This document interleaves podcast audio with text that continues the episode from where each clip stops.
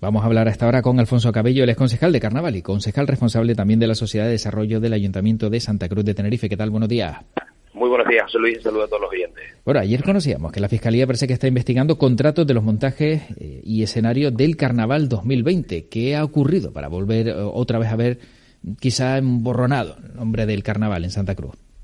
Bueno, pues yo creo que lo que ha ocurrido en este caso concreto y a diferencia de cualquier caso anterior que hubiéramos comentado es que un empresario particular eh, pues se ha ido ante la fiscalía y ha presentado un escrito en el que relataba una serie de hechos vinculados a la celebración del último carnaval que tenía al frente el concejal Andrés Martín Casanova del Partido Socialista y en el que venía a poner sobre la mesa varias cosas entre una de ellas una flagrante vulneración de la ley de contratación con el sector eh, público en un fraccionamiento de contratos de más de 14 eh, contratos dados a dedo para repartir pues casi 1,3 millones de euros. Eh, bueno, esto que este empresario puso en conocimiento de la Fiscalía, la Fiscalía ha entendido que tendría determinados indicios delictivos y a partir de ahí pues no, se ha puesto en contacto con el encuentro de fiesta pidiéndole todos los expedientes y poniéndolos encima de la mesa. La verdad es que me sorprendo mucho porque mm, acabo de ver ahora mismo, antes de, entrar en la radio, el periódico Día de Hoy y bueno, el anterior concejal de fiesta, el, Partido Socialista Andrés Martín Casanova, viene a decir que vamos, que, que claro, que ante el riesgo de que no saliera el carnaval, pues fraccionó contratos y tiró de contratos menores una cosa, mm, bueno, inédita totalmente, una cosa nunca vista. Todo el mundo sabe que no se puede superar el límite de los 15.000 euros en una contratación en una empresa a dedo, porque eso vulnera, y estamos hablando de 1,3 millones de euros, Luis. Yo creo que bueno, un despropósito y vamos a ver el camino que toma este asunto en la Fiscalía y en el propio Ayuntamiento. Algunas de las empresas de creación apenas 10, 12 días antes de la adjudicación de los contratos, bueno, la verdad es que el empresario que ha puesto en manos de la Fiscalía este asunto ha aportado mucha información y, estamos todavía digiriéndola. Eh, porque el empresario que ha puesto en manos de la Fiscalía esta información es porque se vio afectado eh, o perjudicado por, por no haber conseguido ningún tipo de contrato, entiendo, durante ese carnaval al ver que esto había sucedido de esta manera, presuntamente.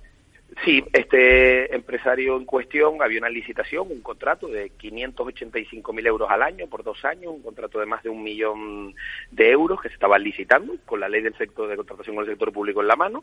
Este señor entendía en una de las mesas de contratación que no tenían razón en dejarlo fuera por, por un tema menor y presentó una reclamación.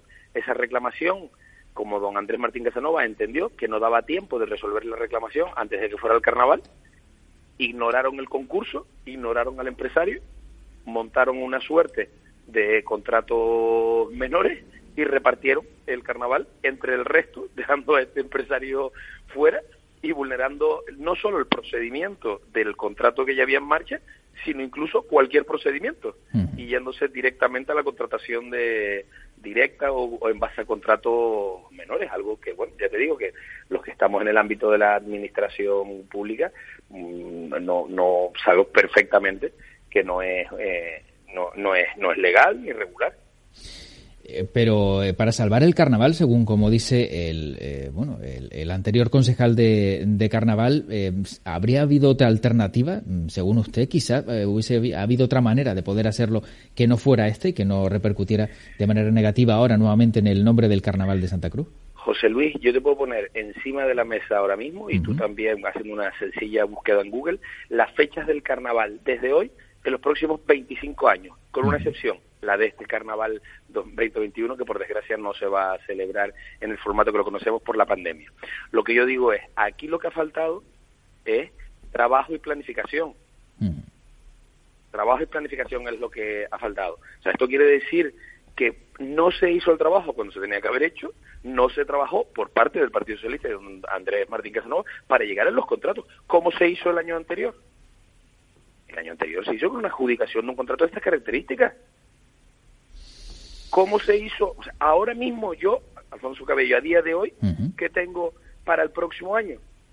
Un contrato para el 21 y para el 22 de estructuras por valor de casi 600.000 euros adjudicados. Me refiero, claro, que probablemente llegados al punto de la ineficiencia máxima y no haber sido capaz de planificar un carnaval, te puedas encontrar una situación de estas características.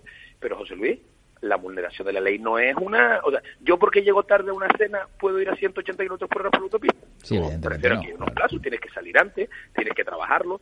Me refiero, esto hay que ponerlo encima de la mesa, porque la ley no está para, oye, cuando me interesa más sí y cuando me interesa menos no. Ya te digo que después, además, en el propio escrito de denuncia se ponen encima de la mesa otras alternativas, como dejar fuera a determinados empresarios, como empresas de creación hacía 10, 12 días, eh, que no tenían, no estaba demostrada la solvencia técnica y económica para poder ser adjudicatarias de un contrato menor. Se ponen encima de la mesa otra, o sea, más información que yo entiendo que de momento no está siendo protagonista en esta historia que se, se, está montando. Yo creo que, bueno, Andrés Martín Casanova tendrá que dar las explicaciones oportunas, bien dadas, porque ya te digo, no llegaba y por eso tuve que correr. Yo creo que en este caso, para un gestor público, oye, tú me dices que esto, mm, bueno, en otro ámbito, pero es un gestor público. 1,3 eh, eh. millones de euros eh, José Luis, no estamos hablando de, sí, sí, sí, de poco dinero. Tú eres, tú eres, una empresa, tú eres una empresa como medio de comunicación que no que hacer estas relaciones con la administración pública y sabes lo complejo de contratar con la administración pública. Yo creo que decir que el presidente del organismo autónomo de fiestas y actividades recreativas, que ha sido concejal del Ayuntamiento de Santa Cruz de Tenerife durante más de ocho años, decir que no es conocedor de la ley, a mí me chirría un poco, José Luis. Y, el hecho de que, bueno, se conozca esta información y eh, todo esto acabe en los tribunales, en la fiscalía, mm, ¿qué supone? Que al final va a ser el contribuyente el que va a tener que pagar ese 1,3 millones de euros y luego va a tener que eh, haber otra licitación de concurso, eh, va a tener que pagar algún tipo de indemnización aparte el ayuntamiento por, por lo sucedido. No, yo creo que esto viene, viene a quedar en el ámbito de la irregularidad administrativa, no sé si decir, bueno, no me corresponde a mí, vamos, de la ilegalidad en la tramitación del contrato. Los servicios se prestaron, o sea, esas 14 empresas eh, de nueva creación ¿eh? terminaron prestando su servicio. Aparentemente sí, ya habrá que ver la documentación. Yo te digo que se ha remitido toda la fiscalía y se pagó y los servicios se prestaron. Lo que pasa es que aquí se benefició a uno en detrimento de otros y se vulneró la ley de contratación con el sector público. eh, entonces, bueno, vamos a ver, ya te digo, el camino que va tomando esto en la, en la Fiscalía, pero si la alternativa y la excusa que está poniendo don Andrés Martín Casanova encima de la mesa es que no llegaba y lo tuve que ir así, ya te digo que, bueno, yo creo que va a tener recorrido en la medida en la que tú no puedes fraccionar un contrato porque no me guste. Yo no puedo contratar eh, las escaleras de un escenario por separado, la estructura del escenario por separado, la moqueta del escenario por separado, porque para eso te digo que hay una ley de contratación con el sector público. no, imagínate que alguien que vaya, es que no lo sé en qué pensarlo, es como si oye un ordenador porque es muy caro, pues compro la pantalla por un lado, el ordenador por otro, y así en vez de tener que licitarlo y que, se me presenten empresas de diferentes puntos del país, o se me presenten empresas de todo el archipiélago canario, por ejemplo, que mm. presentan solo aquellas que yo invito. Claro pero no está, está forzándose muchísimo, yo creo que vulnerándose, pero vamos, no me corresponde a mí decirlo, la ley de contratación con el sector público, que como todas está para cumplirse, y que no es voluntarioso, no es unas veces cumple la ley y otras no. Bueno, pues veremos en qué queda todo este asunto. La verdad que, eh, como decía también, ¿no? Afecta al nombre del carnaval, eh, lamentándolo mucho porque al final es la gran fiesta también y bueno, si detrás siempre hay algún tipo de problema con la fiscalía o alguna irregularidad, el nombre también a veces, pues lamentándolo mucho, se ve, se ve salpicado. Para acabar y, en 30 segundos que nos quedan, eh, ya también como concejal de Sociedad de Desarrollo, supongo que con algo de temor, ¿no? Por, por el cierre del año y porque 2021 pues deje también por el camino muchas muchas empresas en la capital, ¿no?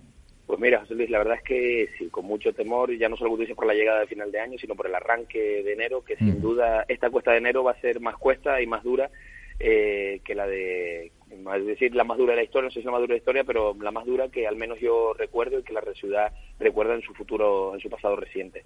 Sí, la verdad es que, bueno, habrá que cruzar los dedos para que 2021 eh, por lo menos haya ayuda. Supongo que también van a hacer todo lo posible por parte del ayuntamiento para, para echar un cable a todos aquellos que quieran seguir o continuar con sus, con sus empleos, con sus trabajos y, bueno, con sus pequeñas y medianas empresas, ¿no? Para que la estructura no se pierda del todo. Pues exactamente eso, trabajar mm. con por y para las empresas para intentar soportar el peor embate que yo creo que en el plano económico será en estos meses de enero y febrero si las vacunaciones van avanzando al ritmo y esa ilusión que todos tenemos puesta las vacunaciones se van confirmando y el ritmo se va eh, acelerando y espero poder dejar esto pronto en el recuerdo porque hasta ahora las empresas lo que están eh, noqueadas porque no saben a qué atenerse, no depende de ellos el poder avanzar y por eso son tan importantes esas ayudas, esa colaboración, esas subvenciones a, a las empresas. Bueno, pues crucemos los dedos para que todo salga mejor en 2021. Le deseamos también a Alfonso Cabello un feliz año, una feliz entrada de año y también agradecerle pues eh, que haya compartido con nosotros este tiempo en, en 7.7 Radio durante todos estos años. Un saludo, José Luis, un fuerte abrazo, eh, buena salida y mejor entrada para el 2021 y mucha suerte a todos los profesionales, a ti al frente y al resto que trabajan en esta emisora para, para lo que está por venir el próximo año. Muy bien, muchas gracias y un fuerte abrazo. Gracias, hasta luego. Bueno, pues con Alfonso Cabello nosotros nos vamos a situar en las siete y media después de hablar un poquito de carnaval también, del futuro de las empresas en Santa Cruz y a la vuelta hablamos en profundidad de economía porque llega un año y en él tendremos que saber si realmente vamos a tener que pagar o no más impuestos o cuáles son los nuevos que llegan.